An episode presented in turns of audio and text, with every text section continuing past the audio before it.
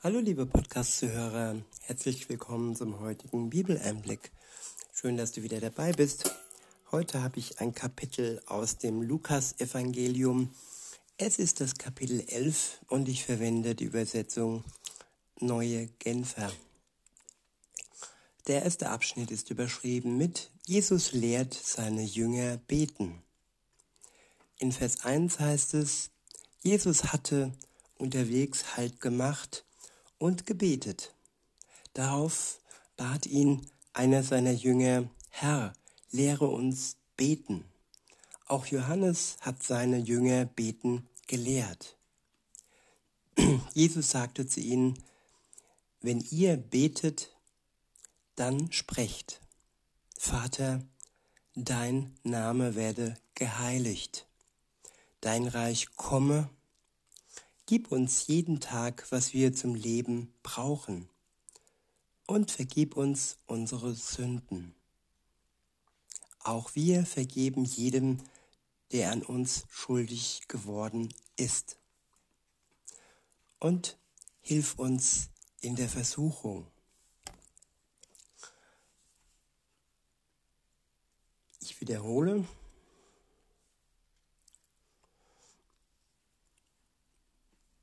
Wenn ihr betet, dann sprecht, Vater, dein Name werde geheiligt. Ja, Vater, er soll geheiligt werden in der Welt, sowohl bei anderen Menschen, aber auch in uns, in unserem Herzen. Er sollte für uns das Heiligste sein, was wir kennen und sein Reich komme, so heißt es weiter. Ja, das ist ähm, das Wissen, die Gewissheit, dass sein Reich kommt und dass das weltliche Reich, das irdische Reich irgendwann zu Ende geht. Und sein Reich kommt direkt in unser Herz. Es beginnt bei uns, bei jedem Christen persönlich. In Vers 3 heißt es, gib uns jeden Tag was wir zum Leben brauchen.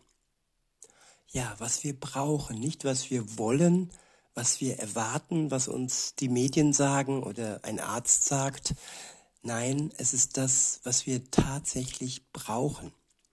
Wenn wir darum bitten, dann werden wir es tatsächlich auch bekommen.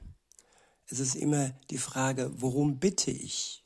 Bitte ich um etwas ähm, bei Gott, was ich brauche, oder bitte ich um etwas, was mir im Endeffekt schaden würde, auch wenn ich das nicht erkenne. Aber Gott hat den Durchblick, er hat den Überblick und er wird uns keine Schlange ähm, schenken, wenn wir darum bitten, die uns dann beißen und töten könnte, wenn er weiß, dass es nicht gut für uns ist. Und in Vers 4 heißt es, und vergib uns unsere Sünden. Das ist der erste Teil. Danach kommt ein Strichpunkt. Auch wir vergeben jedem, der an uns schuldig geworden ist. Wenn wir Gott darum bitten, dass er uns unsere Schuld vergibt, dann sollten wir im zweiten Gedankengang direkt mit einschließen, dass genauso wie uns vergeben wurde, dass wir auch anderen vergeben, die an uns schuldig geworden sind. Und der letzte Abschnitt ist äh, des Verses, und lasst uns nicht und helfe uns in der Versuchung. Ja, wir werden versucht in der Welt und wir werden vom Teufel ja gezogen und da brauchen wir Hilfe, dass wir in dem Moment, wo wir versucht werden, genauso wie Jesus am Anfang seines Wirkens in der Wüste von Satan versucht worden ist, so werden auch wir versucht. Und da er eng an seinem Vater war, hat er dieser Versuchung des Teufels widerstehen können. Er bekam direkt die Hilfe von seinem Vater. Und wenn wir allein mit unserer menschlichen Kraft, mit unserer menschlichen Weisheit versuchen zu widerstehen, dann werden wir scheitern. Denn Satan ist stärker als jeder Mensch. Wenn wir keine göttliche Kraft in uns tragen, die uns dann stark macht, dann werden wir nicht widerstehen können. Und so fallen viele hin und viele sind gefesselt von der Sünde weil sie denken, ja, sie schaffen das schon alleine ohne Gott.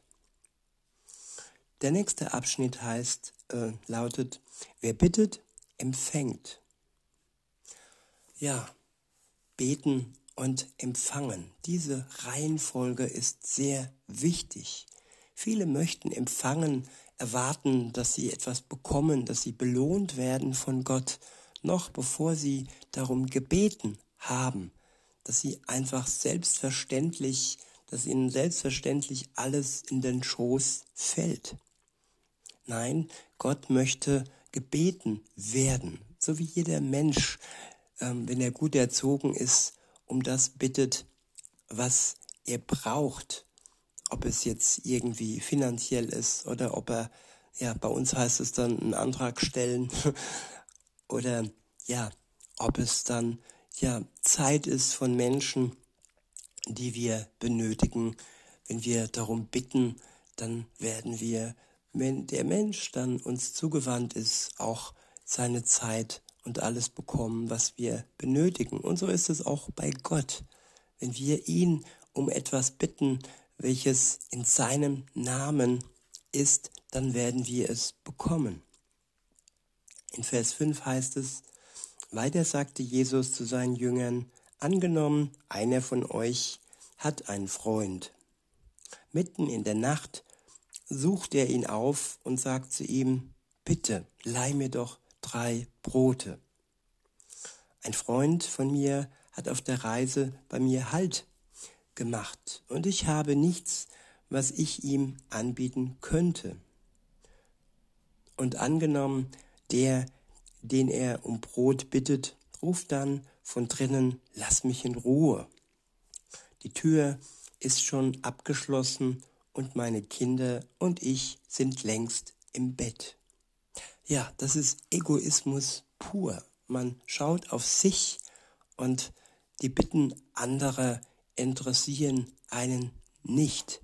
Und das sind Menschen, die nicht vom Geist Gottes geleitet sind, die, ja, die wissen gar nicht, was es bedeutet, anderen Menschen zu helfen und auf ihre Bitten einzugehen.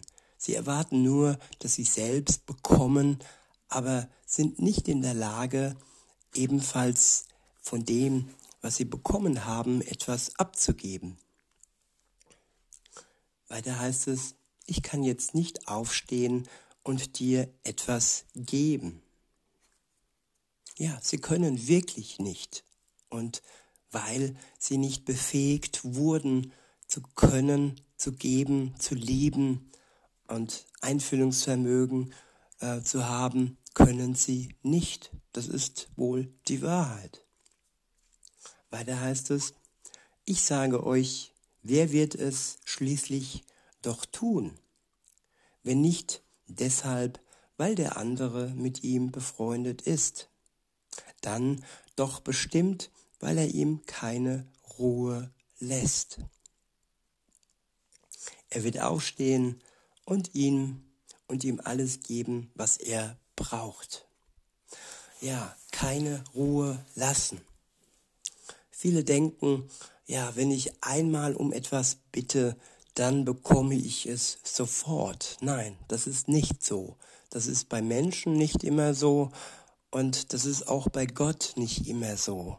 Manches braucht Zeit und manche Bitten, ja, können wir auch wiederholen und äh, einfach den Glauben nicht verlieren, dass Gott uns erhören wird, wenn das, ähm, um das wir bitten, für uns gut und zum Guten ist. Und wir können auch um Weisheit bitten, dass wir erstmal wirklich erkennen, was nötig ist und worum wir bitten sollten und welche Bitten wir einfach vergessen sollten, weil sie uns nicht gut tun, wenn sie erfüllt würden. In Vers 9 heißt es, Darum sage ich euch, bittet und es wird euch gegeben. Sucht und ihr werdet finden. Ja, und mit diesem Finden ist auch Weisheit gemeint, dass wir zuallererst die Weisheit suchen und dann in zweiter Linie darum bitten, was nötig für unser Leben ist. Weiter heißt es, klopft an und es wird euch geöffnet. Ja, Jesu Tür steht offen. Wenn wir anklopfen, dann wird uns geöffnet. Er ist ja 24 Stunden für uns da. Er schläft nicht und er hört unser Flehen, auch unseren Dank. Er hört alles, was wir ihm bringen im Gebet. Weiter heißt es, denn jeder, der bittet, empfängt, und wer sucht, findet, und wer anklopft, dem wird geöffnet. Ich wiederhole Vers 10, denn jeder, der bittet, empfängt, und wer sucht, findet, und wer anklopft, dem wird geöffnet. Es ist wichtig, dass wir aktiv werden, dass wir unsere Erwartungen zurückschrauben und dass wir ja ein Bittsteller werden und kein Mensch, der einfach erwartet. Erwartungen sind wie Mauern, die uns ja zwischen Menschen, die uns von Menschen trennen, wenn wir zu viel erwarten und die uns aber auch von Gott trennen, wenn wir von ihm etwas erwarten, was einfach nicht gut für uns ist. In Vers 11 heißt es, ist unter euch ein Vater, der seinem Kind eine Schlange geben würde, wenn es ihm um einen Fisch bittet? Ja, das sind Menschen, die sind profitorientiert, die das tun. Beispielsweise in der Medizin, dass, dass wir um Hilfe bitten und denken, ja, wir bekommen jetzt eine ganz tolle Medizin, aber auf der anderen Seite schadet sie uns. Insofern sollten wir genau, ja, schauen, was wir alles in uns aufnehmen. Ich möchte nie, ja, grundsätzlich gegen alle Medizin sprechen. Ich selbst nehme auch welche. Aber man sollte nicht ungeprüft alles entgegennehmen, auch wenn es wieder und wieder wiederholt wird, dass es denn so gut für uns wäre. Aber Jesus ist in erster Linie, Linie unser Arzt. Er heilt uns vom Herzen her, von der Seele her. Und wenn wir dann Medizin benötigen, dann sollten wir genau und weise vorgehen. In Vers 12 heißt es, oder ein Skorpion, wenn es ihm um ein Ei bittet. Wenn also ihr, die ihr doch böse seid, das nötige Verständnis habt, um euren Kindern gute Dinge zu geben, wie viel mehr wird dann der Vater im Himmel denen den Heiligen Geist geben, die ihn darum bitten. Ja, welcher Christ bittet um den Heiligen Geist? Ja, das ist das Größte und das Kostbarste, das wir bekommen können von Gott, wenn wir an ihn glauben, seinen Geist. Und insofern sollten wir uns auf das Wichtigste konzentrieren und nicht auf den Luxus oder auf Dinge, die die Welt uns vorschreibt, sondern auf das irdische Verzichten, Lernen und auf das himmlische uns freuen, denn das gibt uns Gott gerne. Der nächste Abschnitt ist überschrieben mit Jesus und Belzebub. In Vers 14 heißt es, einmal trieb Jesus einen stummen Dämon aus einem Besessenen aus.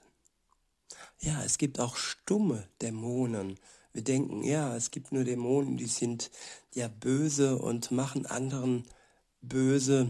Und es gibt auch ja Dämonen, die, die uns runterdrücken, die uns ja depressiv machen und das ganz stumm, ohne laut zu sein. Weiter heißt es, so wie der Dämon ausgefahren war, konnte der Mann, der bis dahin stumm gewesen war, reden.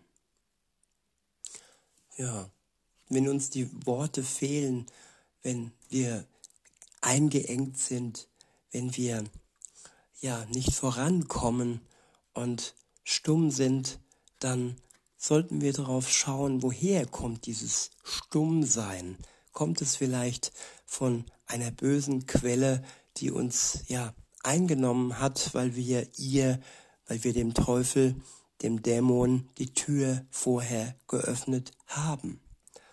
Ich möchte jeden beruhigen, dass, dass es nicht irgendwie eine, eine Einnahme gibt, die ohne unsere Einladung geschieht. Wenn wir das nicht wollen, dann sind wir von Gott geschützt. Und wenn wir um Schutz bitten, dann wird er uns schützen. Und ja, genauso ist es auch umgekehrt, wenn es so weit gekommen ist, dass wir ja gefangen sind, dass wir besessen sind, dass er uns genauso gerne auch von dem Dämon befreit. Wir können Gott darum bitten und andere Christen, dass sie für uns beten und dass wir Befreiung erlangen. Weiter heißt es in Vers 15, doch einige waren darunter, die sagten, er treibt die Dämonen mit Hilfe von Belzebub aus, dem obersten der Dämonen. Andere wollten Jesus auf die Probe stellen und forderten von ihm ein Zeichen vom Himmel.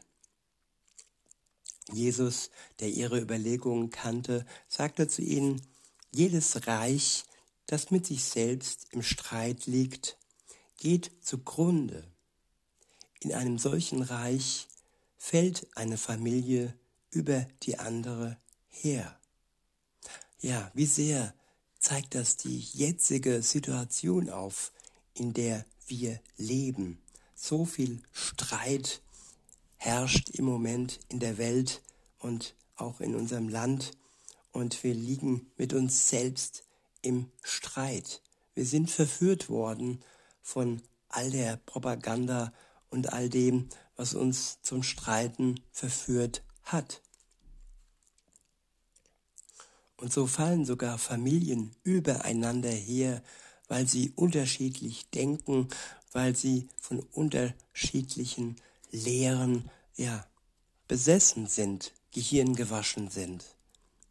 Und Ordnung alleine kann da Gott schaffen, der uns Weisheit gibt zu erkennen, was falsch in unserem Leben und in unserem Kopf ähm, ja gelaufen ist. In Vers 18 heißt es, wenn also der Satan mit sich selbst im Streit liegt, wie kann sein Reich dann bestehen? Und ihr behauptet, dass ich die Dämonen mit Hilfe von Belzebub austreibe? Wenn ich die Dämonen, die Dämonen tatsächlich mit Hilfe von Belzebub austreibe, mit wessen Hilfe treiben dann eure eigenen Leute sie aus? Sie selbst sind es daher, die über euch das Urteil sprechen werden. Wenn ich die Dämonen nun aber durch Gottes Finger austreibe, dann ist doch das Reich Gottes zu euch gekommen. Ja, das Reich Gottes kam leibhaftig zu uns. Jesus lebte eine Zeit lang bis zu seinem Tod am Kreuz und bis zu seiner Auferstehung am dritten Tage und bis zu seiner ja, bis zu seinem Himmelfahrt, wo er zurück zum Vater gegangen ist, hier auf Erden. Und als er gegangen ist, hat er denen, die an ihn glauben, seinen Geist gesendet. Insofern ist das Reich Gottes auch heute noch ähm, existent und lebt in den Herzen, in den Seelen von den Menschen, die an ihn glauben. Ist das nicht wunderbar? In Vers 21 heißt es, solange ein starker Mann in voller Bewaffnung sein Haus bewacht, ist sein Besitz in Sicherheit. Und ja, die Waffen hier, das sind die Waffen Gottes. Das ist die Waffenrüstung Gottes, mit dessen Hilfe er Sicherheit für sich, seinen Körper und für seine Familie sorgt. In Vers 22 heißt es, doch wenn ein Stärkerer ihn angreift und ihn besiegt, nimmt er ihn alle, nimmt er ihm alle seine Waffen weg, auf die er sich verlassen hat, und verteilt die Beute. Tja, wenn wir die falschen Waffen benutzen, Waffen, die keine Wirkung haben gegen den Stärkeren, dann werden wir von ihm überrumpelt werden und er kann eindringen. Wir sollten uns nicht auf Weltliches verlassen und auf Gottes feindliche äh, Waffen, die nur zum Schein äh, mehr oder weniger als Attrappe dienen und keine Wirkung gegen die Stärke des Teufels haben. Allein Gott kann uns dazu ausrüsten, dass wir uns wehren und dass wir standhalten, dass wir widerstehen können gegen die Angriffe des Teufels. In Vers 23 heißt es, wer nicht auf meiner Seite steht, ist gegen mich. Ich wiederhole, wer nicht auf meiner Seite steht, ist gegen mich. Und wer nicht mit mir sammelt, zerstreut. Ja, entweder, entweder ist man mit Gott, für Gott oder gegen ihn. Es gibt nicht so ein Dazwischen. Wenn ich ja mit zwei Beinen in verschiedenen ähm, ja, Reichen stehe, dann wird das eine Reich äh, stärker sein und mich wegreißen. Und das ist das Reich des Teufels. Denn solange er noch Kraft und Stärke hat, mich ähm, dem Reich Gottes zu entreißen, dann wird er dies tun. Wenn wir aber mit beiden Beinen im Reich Gottes stehen, dann hat der Teufel keine Kraft und keine Macht über uns.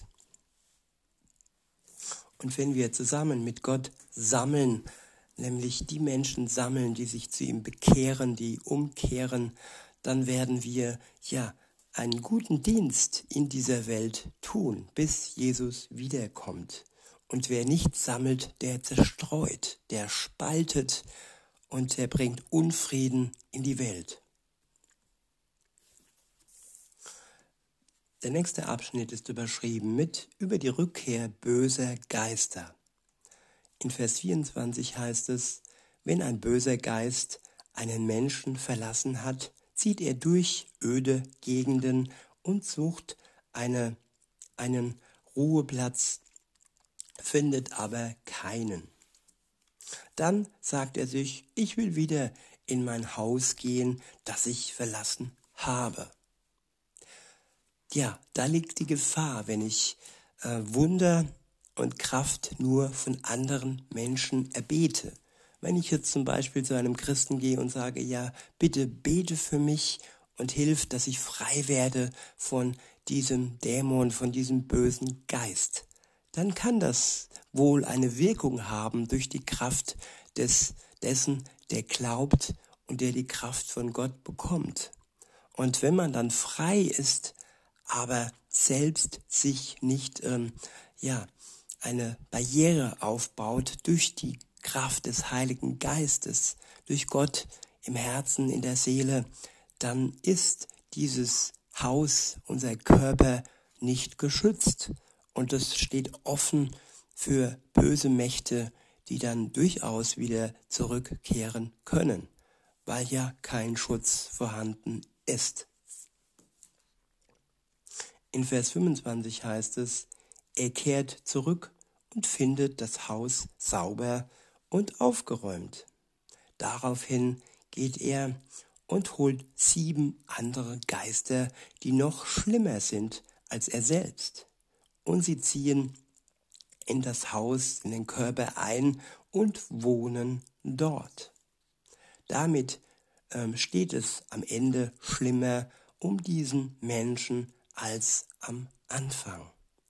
Insofern, liebe Zuhörerin, lieber Zuhörer, ist es so wichtig, dass wir nicht nur Hilfe von außen holen, uns holen und suchen, sondern unser Inneres, unser Herz, unsere Seele schützen vor Angriffen von außen. Der Geist Gottes kann unseren Körper schützen, unsere Seele, unser Herz. Und das ist in erster Linie wichtig. Der nächste Abschnitt ist überschrieben mit, wer wirklich glücklich zu preisen ist.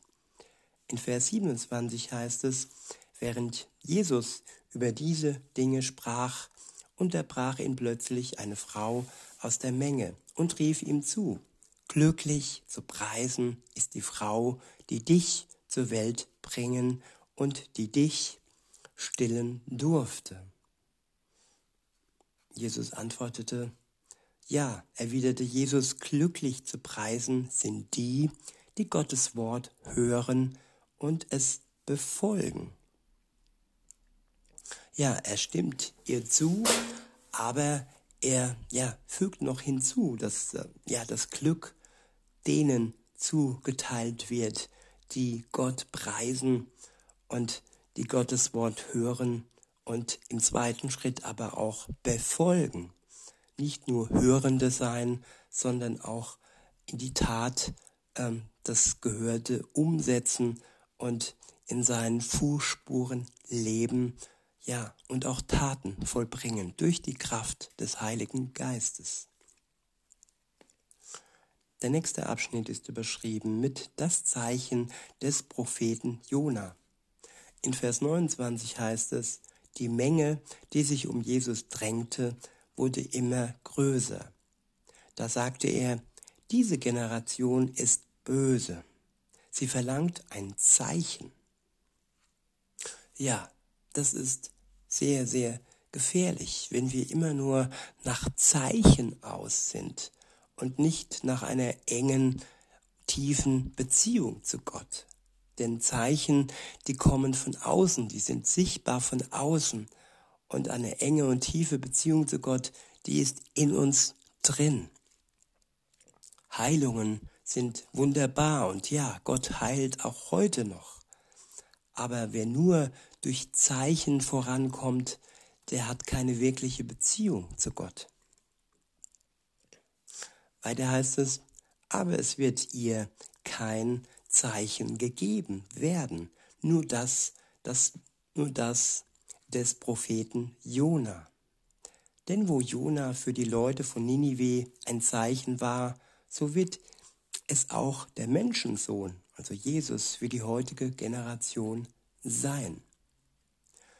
Ja, das Zeichen für uns ist Jesus. Das ist sein Wort, in dem wir lesen können und sein Geist, der in uns Wohnung nehmen kann, wenn wir ihm die Tür öffnen.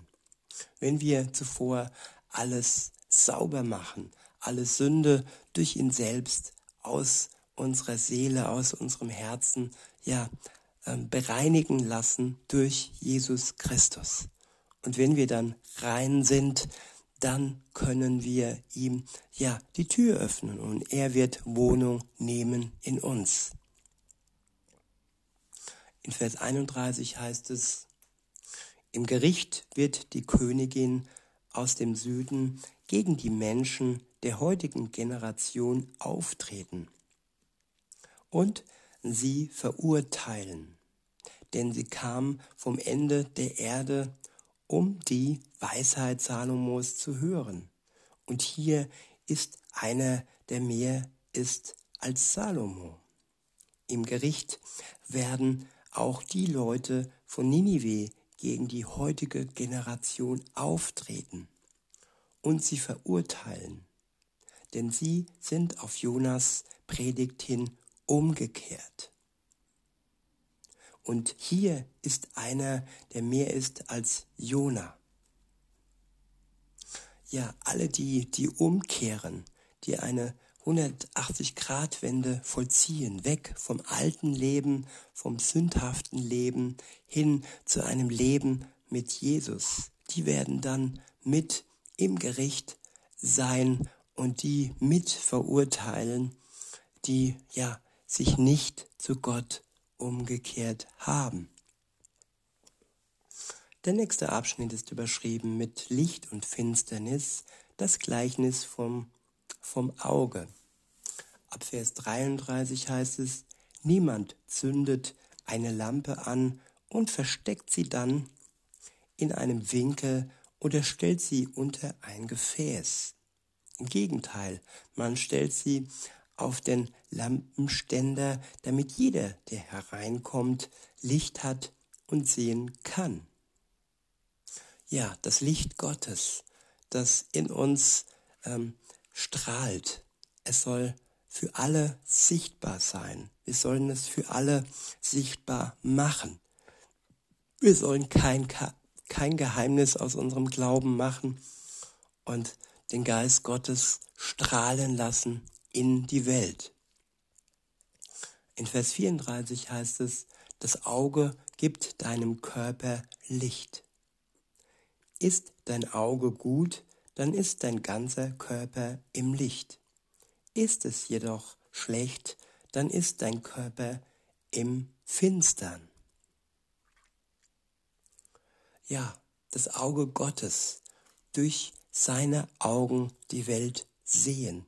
Und ein Auge kann getrübt werden, getrübt durch die Sünde.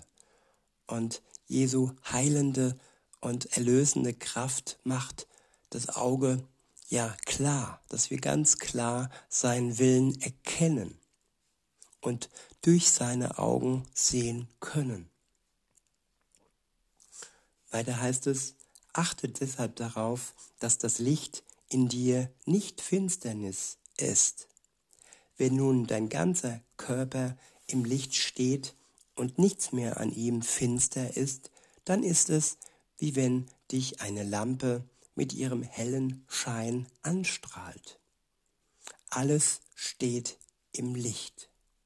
Ja, das Licht Gottes reflektiert sozusagen, ja, wie ein Leuchtturm in die Welt hinaus. Das Licht kommt nicht von uns, nein, es kommt von Gott. Und es wird gespiegelt in die dunkle Welt, in der wir leben. Der nächste Abschnitt ist überschrieben mit Jesus geht mit den Pharisäern und den Gesetzeslehrern ins Gericht. Ab Vers 37 heißt es, kaum hatte Jesus aufgehört zu reden, lud ihn ein Pharisäer zum Essen ein. Jesus ging zu ihm ins Haus und nahm am Tisch Platz, ohne zuerst die vorgeschriebene Waschung zu verrichten. Tja, damals die Waschung, heute äh, Desinfektion. Tja, Jesus war nicht panisch und er ließ sich nicht an solchen Dingen, ja, festnageln. Er ließ sich am Kreuz für uns festnageln, für unsere Schuld, für unsere Befreiung, für unsere Erlösung.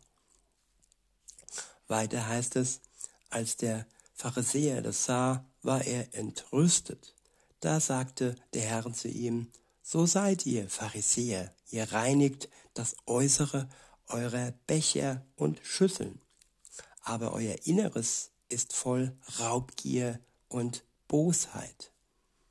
Ja, äußerlich rein, äußerlich desinfiziert, aber innerlich voller Raub und Bosheit. Das ist auch ein Bild für heute von vielen Menschen, die nur nach Äußerlichkeiten suchen und nicht ihr Inneres rein halten. In Vers 40 heißt es, ihr Toren hat der, der das Äußere schuf, nicht auch das Innere geschaffen? Gebt doch, was in euren Bechern und Schüsseln ist, den Armen, und ihr werdet sehen, alles ist dann für euch rein. Geben ist selig. Wer gibt, der wird rein und der wird glücklich. Weiter heißt es, aber wehe euch, Pharisäern, ihr gebt den zehnten Teil von Kräutern wie Minze und Raute und von sämtlichen Gemüsesorten und lasst dabei die Forderungen der Gerechtigkeit und der Liebe Gottes außer Acht. Ich wiederhole. Und lasst dabei die Forderungen der Gerechtigkeit und der Liebe Gottes außer Acht. Ja, geben von Herzen und geben nicht nur, damit wir bei der Steuererklärung dann einen Vorteil haben, indem wir spenden. Weiter heißt es, diese solltet ihr erfüllen und das andere nicht unterlassen. Wehe euch, Pharisäern, in den Synagogen, nehmt ihr die vordersten Sitze für euch in Anspruch und ihr liebt es, wenn man euch auf der Straße ehrfurchtsvoll grüßt. Wehe euch, ihr seid wie Gräber, die unkenntlich geworden sind. Ja, unkenntliche Gräber, nicht mehr am Leben, sondern nur noch am Zombie wandeln. Weiter heißt es, die Leute gehen darüber und verunreinigen sich, ohne es zu merken. Ja, wir werden zum Grab, wir werden ansteckend und das Böse, das, uns das aus uns herauskommt, das ja verunreinigt sogar andere, wenn wir nicht mit Jesus in Verbindung stehen. In Vers 45 heißt es, einer der Gesetzeslehrer unterbrach Jesu und rief, Meister, mit dem, was du sagst, greifst du auch uns an. Darauf sagte Jesus, ja, wehe auch euch Gesetzeslehrern, ihr bürdet den Menschen Lasten auf, die man kaum tragen kann. Aber ihr selbst rührt diese Lasten mit keinem Finger an. Ja, da, da kann man drüber sagen, Gesetzlichkeit. Das sind Menschen, die leben durch das Gesetz, aber sie leben nicht durch die Liebe Gottes und sie strahlen nicht die Gnade Gottes aus. Es ist das Gesetz allein, das eigentlich nur den Tod anzeigt. Und wer nur durch das Gesetz leben will, der wird am Ende durch das Gesetz verurteilt werden. Denn ihm fehlt die Gnade Gottes, die ihn erlöst von seiner Schuld. Denn das Gesetz zu 100 Prozent zu erfüllen, das kann kein einziger Mensch, ohne sich von der Kraft Gottes ausrüsten zu lassen. Weiter heißt es, wehe euch, ihr errichtet Grabmäler für die Propheten, die doch von euren Vorfahren umgebracht wurden. Damit gebt ihr nicht nur zu, dass eure Vorfahren das getan haben, ihr heißt es sogar gut. Sie haben die Propheten umgebracht und ihr errichtet die Grabmäler. Das ist auch der Grund, weshalb die Weisheit Gottes gesagt hat, ich werde Propheten und Apostel zu ihnen schicken, einige von ihnen werden sie umbringen und andere werden sie verfolgen. Darum wird diese Generation zur Rechenschaft gezogen werden für den Tod aller Propheten, die seit der Erschaffung der Welt umgebracht wurden, angefangen bei Abel bis zur Zacharia, der zwischen dem Altar und dem Haus Gottes umkam. Ja, ich sage euch, diese Generation wird dafür zur Rechenschaft gezogen werden. Wehe euch, Gesetzeslehrern, ihr habt den Schlüssel der Erkenntnis weggenommen. Selbst seid ihr nicht eingetreten und die, die eintreten wollten, habt ihr daran gehindert. Ja, es gibt sogenannte Angestellte Gottes, die hindern die Menschen daran, zu einer Beziehung zu Gott zu kommen, weil sie sie abschrecken, weil man sich nur schämen kann für ihren sogenannten Dienst, den sie verrichten, aber sie tun es nur des Geldes wegen und nicht aus der Liebe Gottes heraus.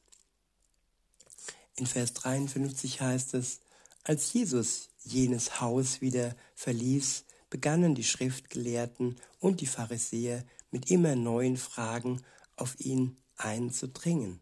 Sie ließen nichts unversucht, um ihn in die Enge zu treiben und lauerten darauf, ihn bei einer verfänglichen Äußerung zu ertappen. Ja, und sie haben es nicht geschafft. Sie haben Jesus nicht verführt zu einer verfänglichen Äußerung. Am Ende starb er ohne Schuld und ohne Sünde am Kreuz. Für die Menschheit, für mich und für dich, liebe Zuhörerin, liebe Zuhörer. In diesem Sinne wünsche ich euch noch einen schönen Tag und sage bis denne.